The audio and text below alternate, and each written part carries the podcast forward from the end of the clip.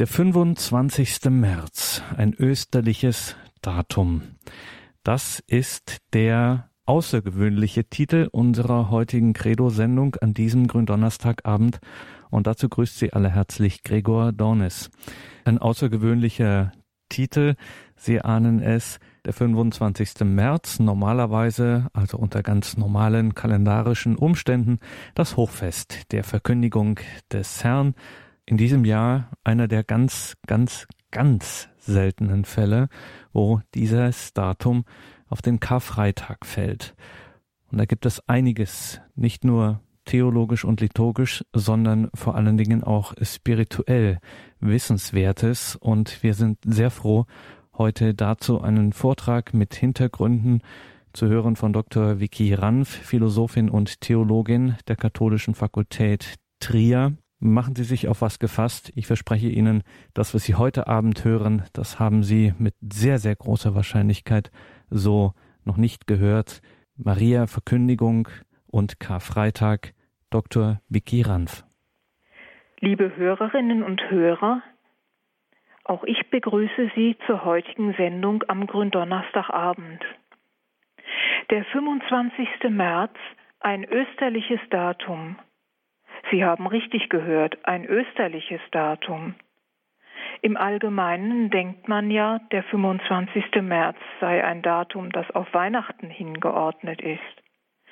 Es handelt sich bei diesem Titel aber nicht um einen Irrtum, denn der 25. März ist wirklich ein österliches Datum und nicht nur ein weihnachtliches.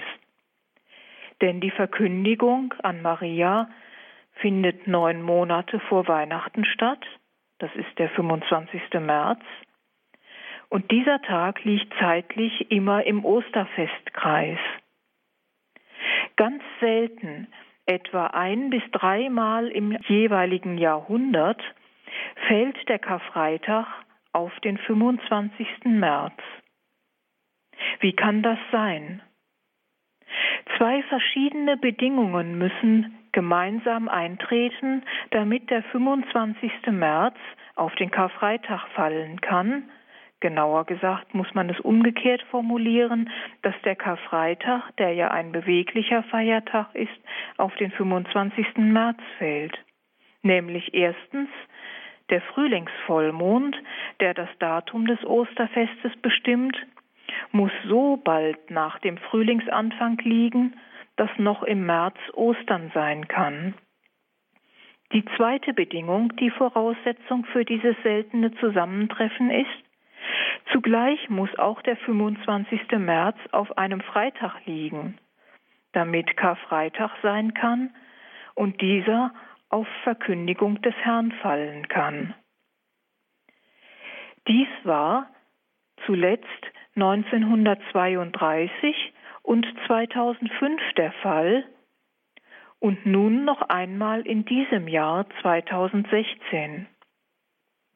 Für uns alle, die wir hier versammelt sind am Radio, ist dies das letzte Mal, dass wir das erleben können.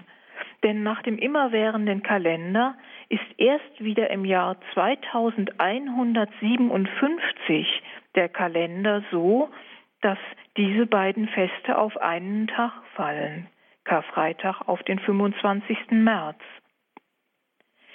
Die Ostkirche feiert zusammen, was auf einen Tag fällt. Was zusammenfällt, wird zusammen gefeiert, lautet der Grundsatz in der Ostkirche. Demgegenüber gibt es in der römischen Kirche so etwas, man könnte sagen, wie liturgische Vorfahrtsregeln. Das Fest der Verkündigung des Herrn wird am ersten Tag nachgefeiert, auf den kein höherrangiges Fest fällt. Dies ist erst nach der Osteroktav der Fall, nämlich in diesem Fall am 4. April, dem Montag nach dem Weißen Sonntag. Denn diese liturgischen Vorfahrtsregeln, wie man das in Anführungsstrichen nennen könnte, sehen vor, dass alle Feste, die in die Karwoche, in das sogenannte Triduum Paschale, also das heißt die heiligen drei Tage vom Leiden, Sterben und Auferstehen Christi, sowie in die Osteroktav fallen, die Tage vom Ostersonntag bis zum Weißen Sonntag einschließlich, dass diese Feiertage, die in die gerade genannten Zeiträume fallen, verschoben werden müssen, weil alles, was mit Ostern zusammenhängt, mit der Karwoche Ostern und der eigentlichen Osterfeier, wichtiger ist, dringender ist, sodass alle übrigen Feiertage warten müssen. Die Osteroktav selber gehört auch dazu, weil nämlich Ostern eigentlich ja 50 Tage gefeiert wird bis Pfingsten, aber die Oktav ist wie ein einziger Tag, an dem Ostern gefeiert wird, ohne jegliche Unterbrechung durch andere Feste.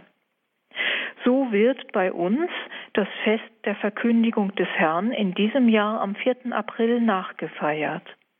Wie gesagt, die Ostkirche regelt das anders und da kann man in Jahren wie diesen und den zuvor genannten, in denen der Zusammenfall von Karfreitag und Verkündigung des Herrn eintritt, ganz Eigentümliches erleben, dass nämlich in der Liturgie der Ostkirche Gesänge gesungen werden, sowohl zum Karfreitag als auch zur Verkündigung des Herrn und dass in schnellem Wechsel, könnte man sagen, diese beiden Feste gesanglich ineinander verwoben werden.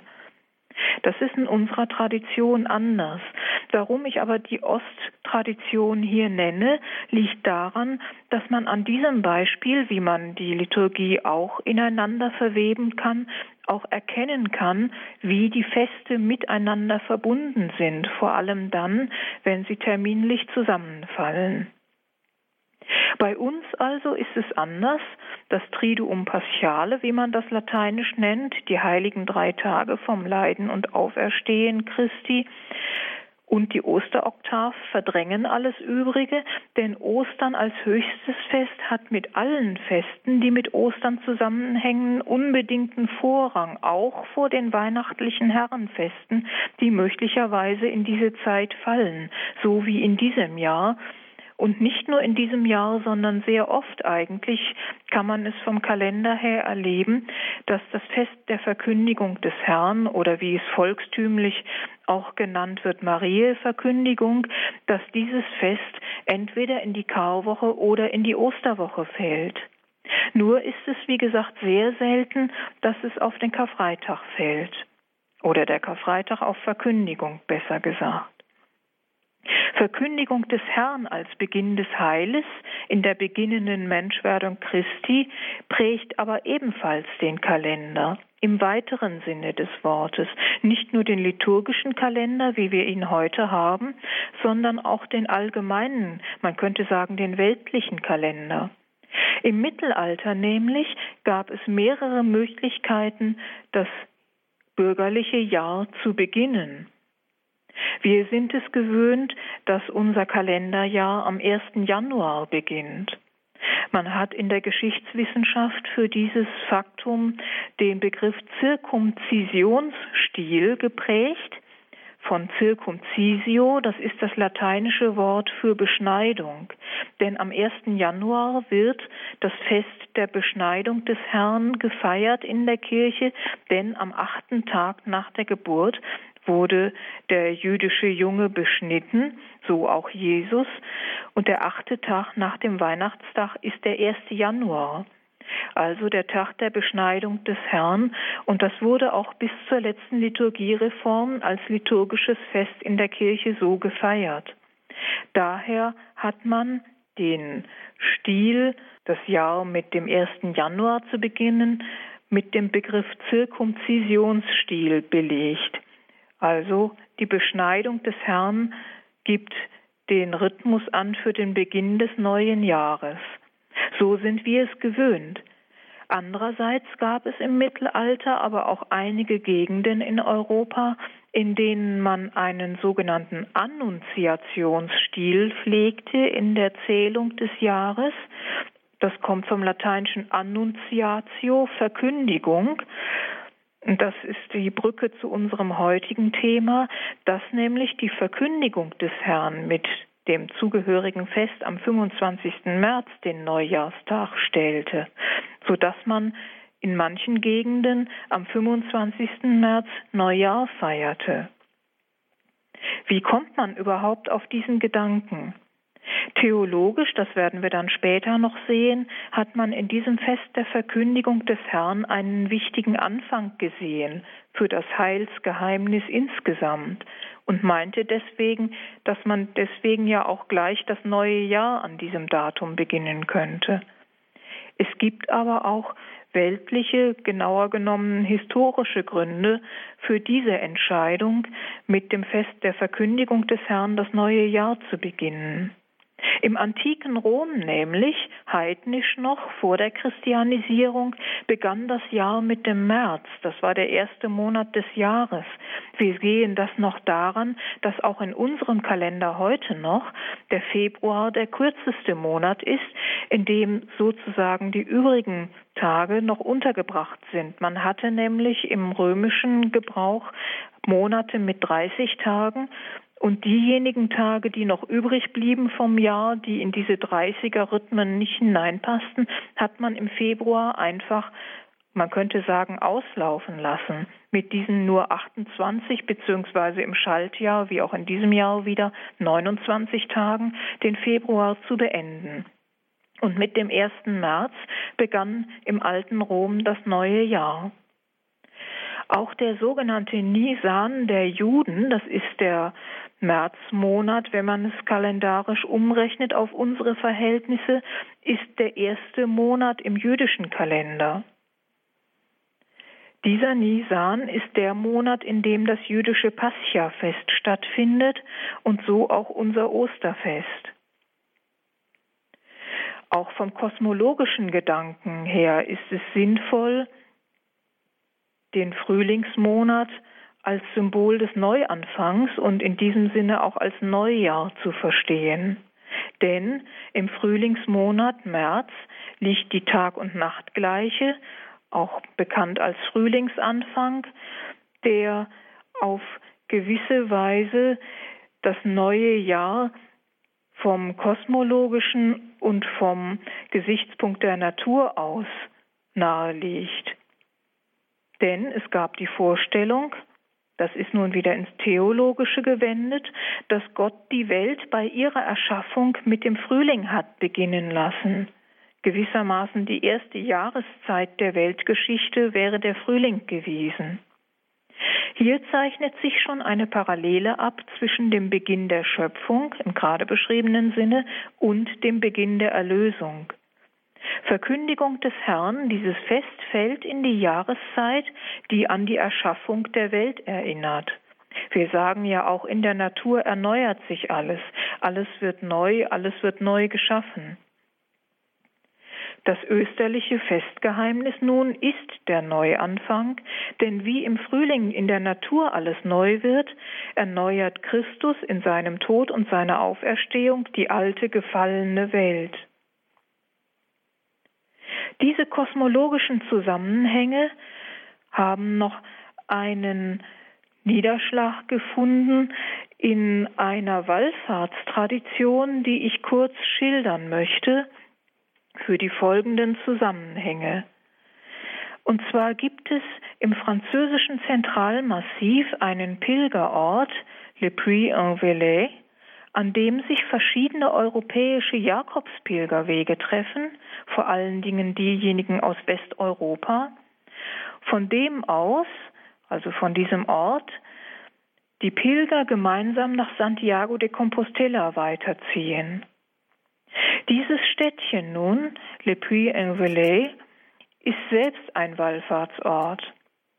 Auf einem Vulkankegel und einer Felsnadel, die das Bild der Stadt prägen, sind ein Michaelsheiligtum und eine Marienstatue zu finden. In der Kathedrale der Stadt, die der Gottesmutter geweiht ist, findet sich eine sogenannte schwarze Madonna, wie es davon einige gibt in Europa. Zum Beispiel in Czenstochau ist eine sehr berühmte.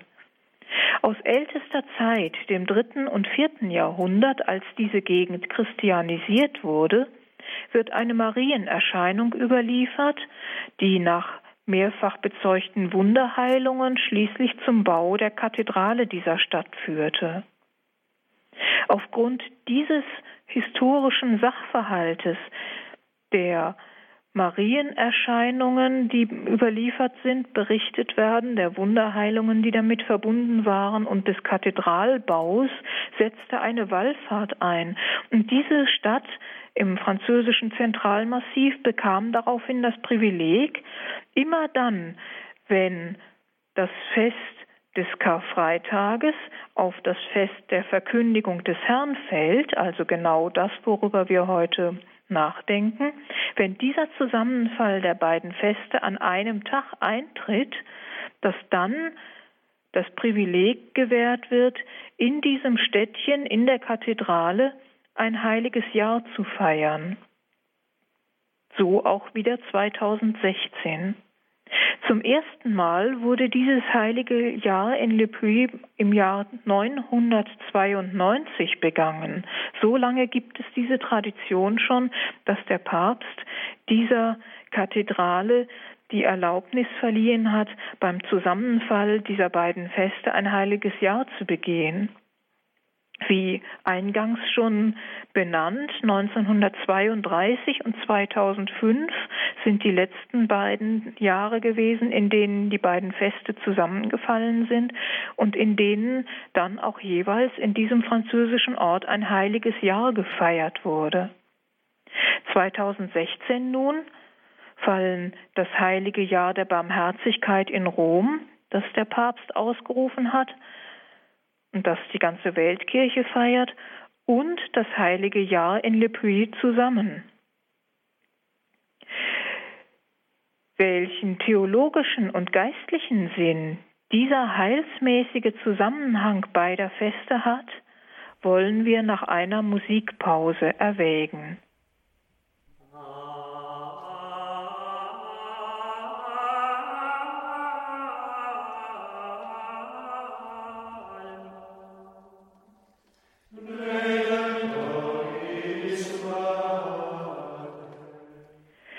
Nachdem wir nun diese zunächst kalendarischen und kosmologischen Zusammenhänge bedacht haben, dann ein kleines Beispiel gesehen haben, wie sich dieses seltene Zusammentreffen der beiden Feste auch in einer lokalen Tradition niederschlagen kann, die von weltweiten Pilgern wahrgenommen wird, wollen wir nun in einem zweiten Teil des Vortrages und unserer Betrachtung uns der theologischen Deutung dieses Phänomens widmen. Es geht ja nicht nur darum, wie man liturgisch das handhaben kann, wenn zwei Feste, die man normalerweise getrennt feiert, auf einmal auf einem Kalenderdatum liegen hat.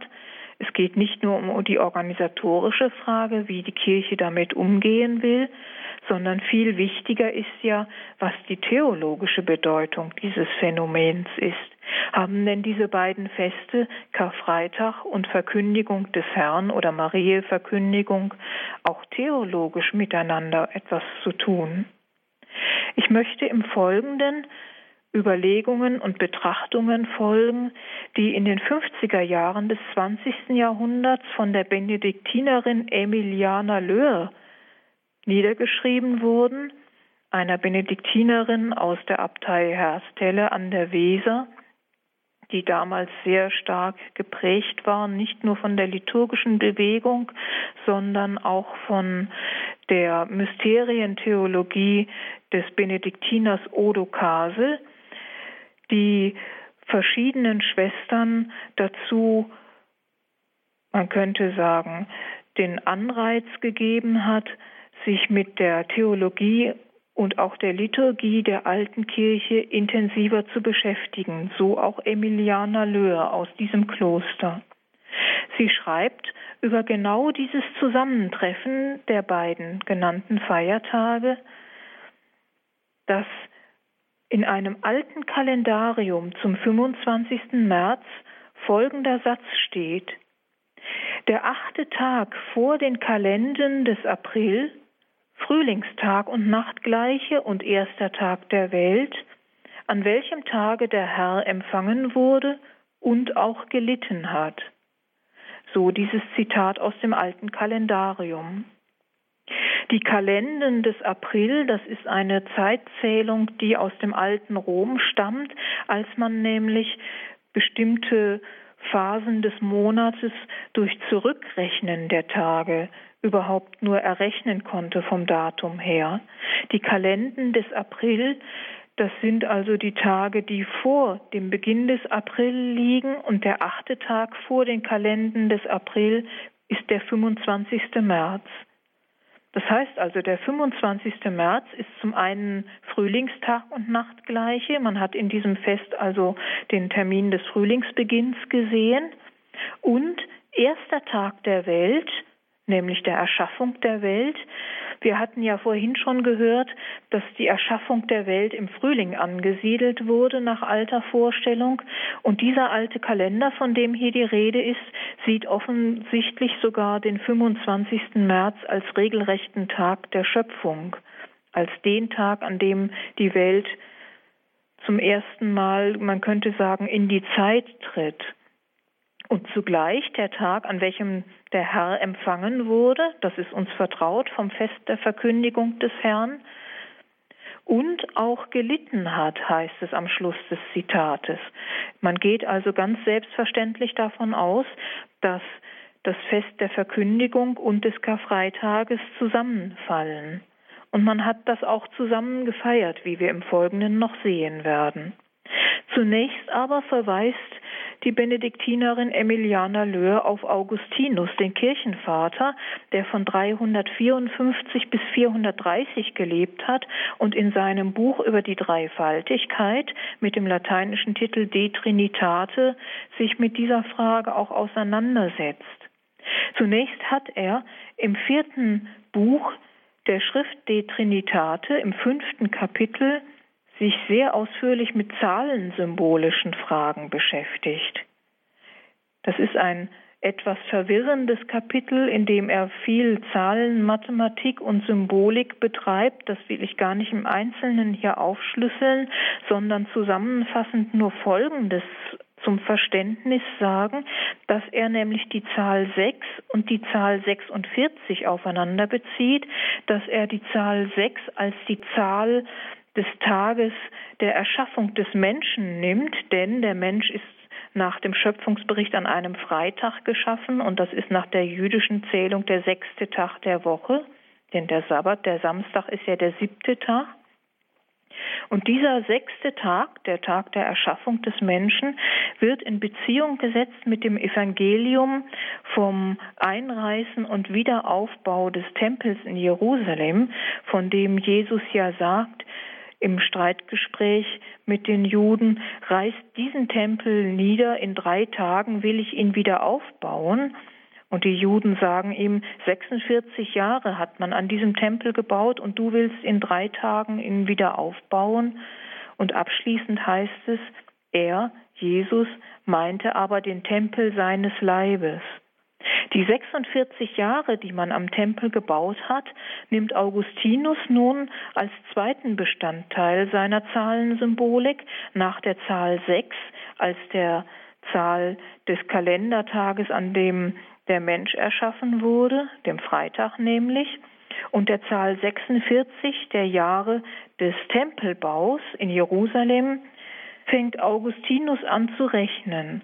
Und ich zitiere nun ein längeres Zitat aus Augustinus aus der genannten Stelle, wo er nämlich im Buch über die Dreifaltigkeit, im vierten Buch, dem fünften Kapitel folgendes sagt. Mit Recht sieht man diese für das Jahr aufgestellte Sechszahl auch in dem Aufbau des Leibes des Herrn. Symbolisch sagte der Herr von ihm, er werde den von den Juden zerstörten Tempel in drei Tagen wieder aufbauen. Die Juden sprachen nämlich, in 46 Jahren wurde der Tempel gebaut. Nun gibt sechs mal 46 276. So viele Tage machen aber neun Monate und sechs Tage aus. Diese Zeitdauer nimmt man für zehn Monate und rechnet sie für schwangere Frauen, nicht weil etwa alle bis zum sechsten Tag nach dem neunten Monate kommen, sondern weil, wie man weiß, der vollkommene Leib des Herrn nach so viel Tagen geboren wurde, wie das kirchliche Lehramt von den Vorfahren als Erbgut empfing und bewahrt. Wir glauben nämlich, und hier ist jetzt das Zentrum des augustinischen Zitates für unser Thema, wir glauben nämlich, dass er am 25. März empfangen wurde, an dem er auch gelitten hat. Dem neuen Grabmal, in das er gelegt wurde, in das noch kein Toter gelegt worden war, weder vorher noch nachher, entspricht der Schoß der Jungfrau, in dem er empfangen wurde, und sonst kein Sterblicher. Geboren wurde er aber nach der Überlieferung am 25. Dezember. Von diesem Tage also bis zum Erstgenannten lassen sich 276 Tage errechnen, das heißt 46 mal 6. In so vielen Jahren wurde der Tempel gebaut, weil in so viel mal sechs Tagen der Leib des Herrn vollendet wurde, der im Todesleiden zerstört wurde und der in drei Tagen wieder auferweckt wurde, er sprach nämlich vom Tempel seines Leibes. Soweit Augustinus. Diese vielleicht verwirrende Zahlensymbolik, dass die Sechszahl des Tages der Erschaffung des Menschen an einem Freitag, dem sechsten Tag der Woche, mit den 46 Jahren, die man gebraucht hat, um den Jerusalemer Tempel zu bauen, in doch recht seltsamen Berechnungen auf die Schwangerschaft Mariens bezogen wird, so dass 276 Tage dabei herauskommen, die ungefähr tatsächlich die Zeit einer normalen Schwangerschaft umfassen und dass diese Tage nun auf die beiden Tage der Empfängnis und der Geburt Christi bezogen werden und dass dieser 25. März, an dem er empfangen wurde und auch gelitten hat, wie Augustinus sagt, so auf das ganze Heilsgeheimnis bezogen werden, dass alles zusammen eine große Einheit des Heilsgeheimnisses ergibt, das ist eine Denkungsweise, die uns modernen Menschen kaum noch nahe liegt.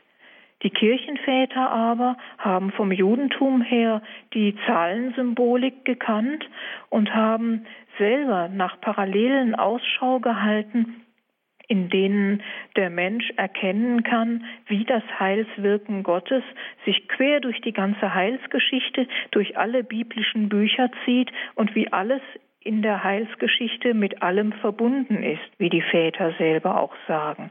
Man hat gewissermaßen in jedem dieser Details eine Prophetie gesehen, die auf Christus und sein Kommen und sein Leiden hinweist. So also Augustinus. Die Benediktinerin Emiliana Löhr erläutert im Folgenden die Zusammenhänge. Der Karfreitag findet nach dem Johannesevangelium am Rüsttag des jüdischen Pascha-Festes statt im Monat Nisan, wie wir das vorhin schon gehört haben. Das kann man auch erkennen in der ersten Lesung des Gründonnerstages, die wir gehört haben, in der Liturgie. Auch da war ja die Rede davon, wie das Pascha-Fest eingerichtet werden soll, wie die Juden nach dem Auszug aus Ägypten für alle Zeiten das Jahresgedächtnis des Pascha beginnen sollen und begehen sollen. Darin hatte es geheißen, dass im Monat Nisan am 14. jeweils das Pascha-Fest gefeiert werden soll. Die frühchristliche Zusammenschau, etwa bei den Kirchenvätern, schaut in dieser Zusammenschau der Heilsmysterien im 25. März den ersten aller Tage, der Schöpfung und Erlösung vollendet sah und nun auch den Anfang der Erlösung sieht. Es handelt sich aber nicht nur um theologische Spekulation, die uns vielleicht allzu gewagt und fremd erscheinen mag, sondern in der frühen Kirche war das eine geübte liturgische Praxis. Man hat tatsächlich diese beiden Feste an einem Tag zusammengefeiert, weil nämlich die ganze Festordnung, die wir als über das liturgische Jahr verteilt feiern und erleben, ursprünglich entstanden ist aus einer einzigen Festfeier. Man hat eigentlich alle Heilsgeheimnisse, die das christliche Mysterium umfassen, zunächst an einem einzigen Tag gemeinsam gefeiert. Und erst nach und nach entwickelt sich ein Festkalender, der ausgefächert feiert, was ein einziges Heilsmysterium ist. Die alte Kirche hatte nämlich eine Ganzheitsschau, die Gottes Heilstaten nie isoliert, sondern immer in der Einheit des Heilswerkes erkennt und auch ursprünglich in einer einzigen Feier begeht. Denn die Menschwerdung Christi dient, man könnte es so sagen, ausschließlich der Erlösung. Gott wird nur Mensch, um den Menschen erlösen zu können. So ist auch der alte Name des Festes der Verkündigung des Herrn, Evangelismos, dieses griechische Wort, daraus kommt auch unser geläufiges Wort Evangelium. Evangelismos heißt frohe Botschaft. Das Fest der Verkündigung heißt also schlechthin frohe Botschaft, so als sollte man darin eine Gleichsetzung mit dem ganzen Christusmysterium sehen. Das ganze Christusmysterium ist eine einzige frohe Botschaft und in dieser frohen Botschaft sind alle Feste enthalten, so zunächst auch und zuallererst müsste man sagen, das Fest der Verkündigung des Herrn, denn damit beginnt das Heil, zumindest im Neuen Testament. Von da aus guckt man natürlich auch zurück ins Alte Testament und in die Verheißungen, die Gott durch die Propheten etwa gegeben hat, und die alle aus christlicher Sicht vorausverweisen auf dieses Zentrum der Heilsgeschichte der Menschwerdung Gottes in Christus zur Erlösung des Menschen. Gleichsam angefangen von der Erschaffung der Welt, der Erschaffung des ersten Menschen, des Sündenfalls, der Verheißung der Erlösung schon in dem Moment, in dem Adam und Eva aus dem Paradies vertrieben wurden, bis hin zur Erfüllung dieser Verheißung durch die Menschwerdung Christi aus Maria. Das alles ist der Evangelismus, die frohe Botschaft, die an diesem Tag ihren Anfang nimmt. Es wird also gefeiert wie eine Gleichsetzung mit dem ganzen Christusmysterium. Agni parthene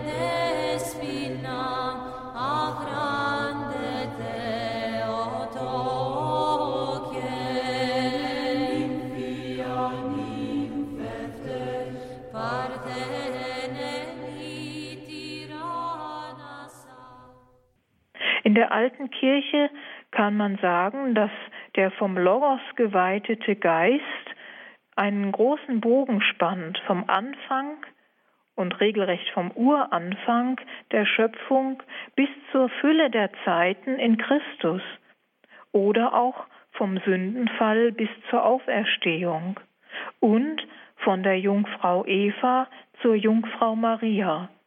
Denn auch Eva wurde als ursprünglich jungfräuliche Gestalt gesehen, die erst nach der Vertreibung aus dem Paradies, als das ewige Leben verloren war, sich fortpflanzen musste mit Adam, um wenigstens über die Generationen hinweg Anteil zu erhalten an der Erlösung.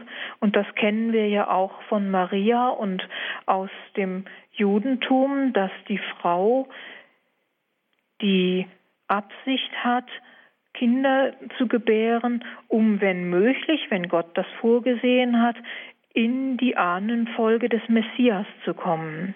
Diese ganze Ahnenfolge beginnt mit Eva in dem Moment, in dem Gott die Strafe ausspricht, dass Eva unter Schmerzen Kinder gebären muss dass aber zugleich die Verheißung gegeben wird, dass einer ihrer Nachkommen der Schlange den Kopf zertreten wird. Und das ist Christus. Es wird also schon eine Verheißung auf Christus gegeben im Paradies, beziehungsweise unmittelbar nach der Vertreibung aus dem Paradies. Und Eva steht für diese ganze Tradition, die im Paradies wie Maria Jungfrau ist und nach der Vertreibung aus dem Paradies die Mutter aller Lebendigen wird. So nennt Adam sie, indem er ihr den Namen Eva gibt. Sie wird die Mutter aller Lebendigen und somit auch die Mutter Mariens, der neuen Eva, die am Tag der Verkündigung des Herrn den Messias empfängt, der diese ganze Heilsfolge gewissermaßen zur Vollendung bringt dadurch, dass er der verheißene Messias ist, der der Schlange den Kopf zertritt und somit die Sünde nicht nur sühnt, sondern regelrecht aus der Welt schafft. Das wird am Tag der Verkündigung gewissermaßen heilsgeschichtlich durch Gott ins Werk gesetzt. Zugleich aber ist auch die Pascha-Zeit wir hatten das schon gehört, das jüdische Pascha-Fest nach Exodus 12 fällt in denselben Monat wie das Fest der Verkündigung in der Kirche. Und diese Pascha-Zeit nun ist eine Zeit der Anfänge, in die auch das Fest der Verkündigung gehört, theologisch.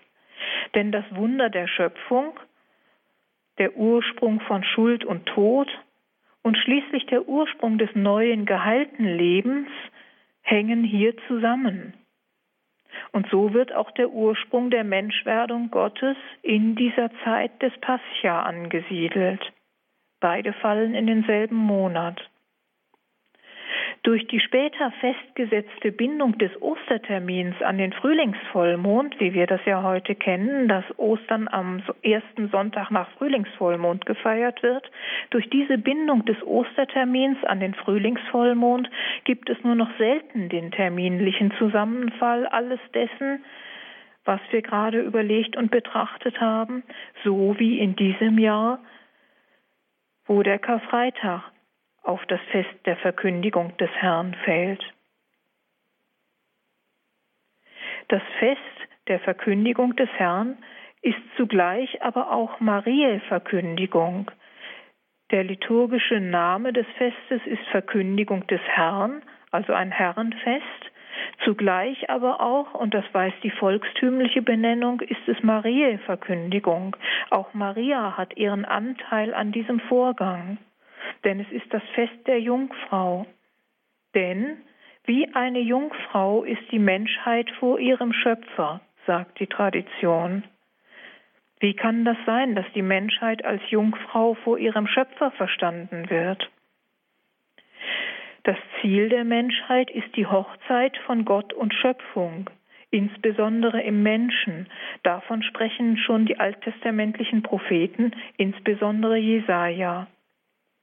Denn, so heißt es schon in Jesaja 7, dass eine Jungfrau ein Kind empfangen wird und ihm den Namen Emmanuel geben wird.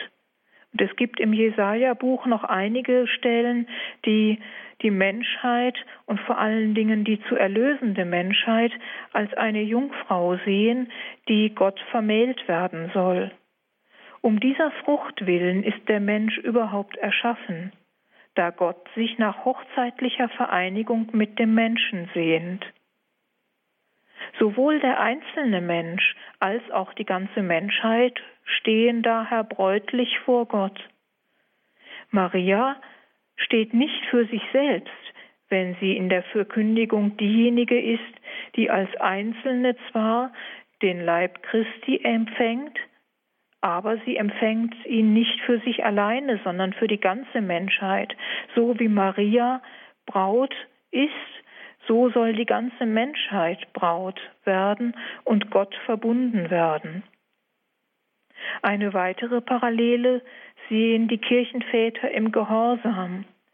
Der Gehorsam der Jungfrau in der Verkündigung also hier ist jetzt die Jungfrau Maria gemeint, nicht die Kirche als Ganze zunächst mal. Im Gehorsam der Jungfrau in der Verkündigung wird der Grund gelegt für die Erlösung. Dadurch, dass sie Ja sagt und zustimmt zum Willen Gottes zur Menschwerdung durch Maria, dadurch legt Maria mit den Grund. Natürlich tut das zuerst Gott, durch sein Gnadenwirken, aber Maria durch ihre Zustimmung ist beteiligt an der Grundlegung der Erlösung für alle Menschen, die diese Erlösung annehmen. Das ist der Gehorsam der Jungfrau. Dem entspricht der Gehorsam Christi in der Passion, der die Menschwerdung und ihr Ziel, nämlich die Erlösung des Menschen, in seiner Passion vollendet. So sehen die Kirchenväter eine gewisse Parallele des Gehorsams zwischen Maria in der Verkündigung und Christus in seiner Passion. Maria wird der Mutterschaft Christi gewürdigt, aber wir alle werden geistig in diese Verbindung hineingenommen. Geistig sollen auch wir Mutter Christi werden, so wie Maria leiblich und geistig Mutter Christi geworden ist. Denn als Maria empfing, begann die Kirche zu existieren. In Christus hat sie gewissermaßen die ganze Kirche vorausempfangen. Denn die zuerst verborgen existierende Kirche tritt am Karfreitag offen hervor, geboren aus der Seitenwunde Christi und mit ihm vermählt in seinem Blut, wie eine große Tradition der Kirchenväter diese Zusammenhänge auslegt, dass nämlich aus der Seitenwunde Christi Wasser und Blut hervorgehen, wie wir im Evangelium lesen, und dass das Wasser für die Taufe und das Blut für die Eucharistie steht und dass in diesem Moment aus der Seitenwunde Christi die Kirche geboren wird, so wie aus Maria Christus geboren wurde und sie ihn empfangen hat am Tag der Verkündigung.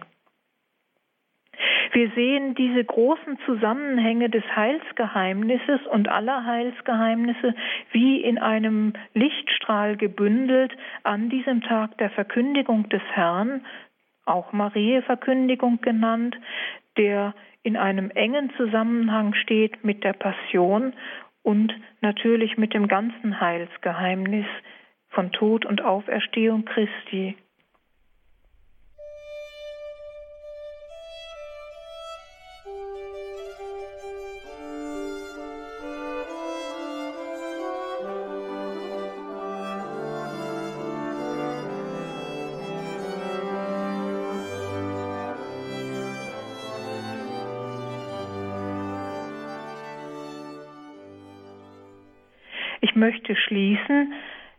Einer kleinen Einbindung dieses ganzen großen Geschehens der Verkündigung in die Liturgie der heiligen drei Tage, in denen wir im Moment stehen.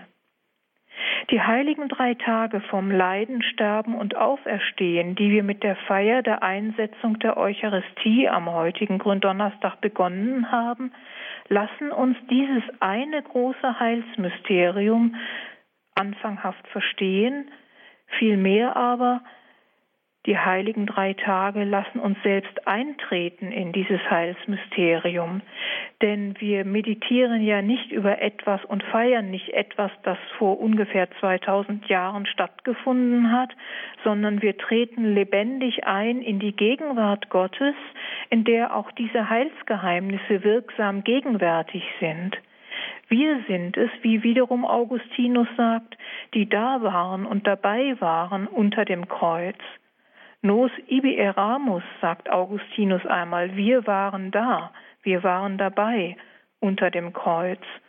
Und wir sind auch in diesen Tagen des Heilsgeheimnisses der heiligen drei Tage vom Leiden, Sterben und Auferstehen leibhaftig und gegenwärtig dabei, wie sich dieses Heil für uns und an uns vollzieht.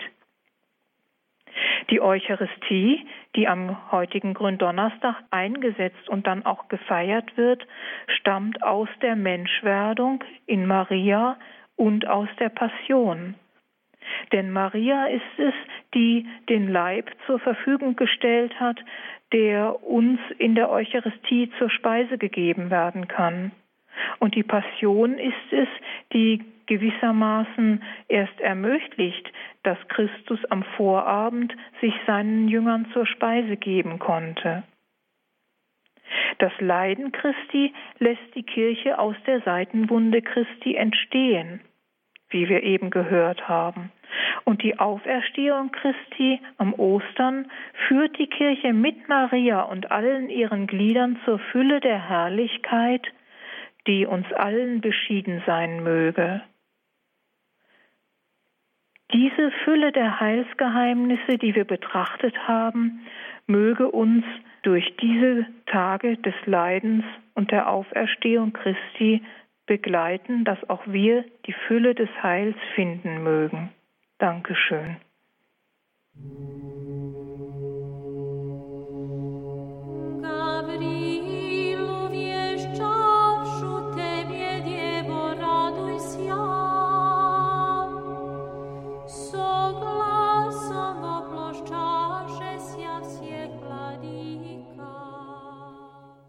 Das war Dr. Vicky Ranf aus Trier mit einer Sendung zum Thema der 25. März, ein österliches Datum.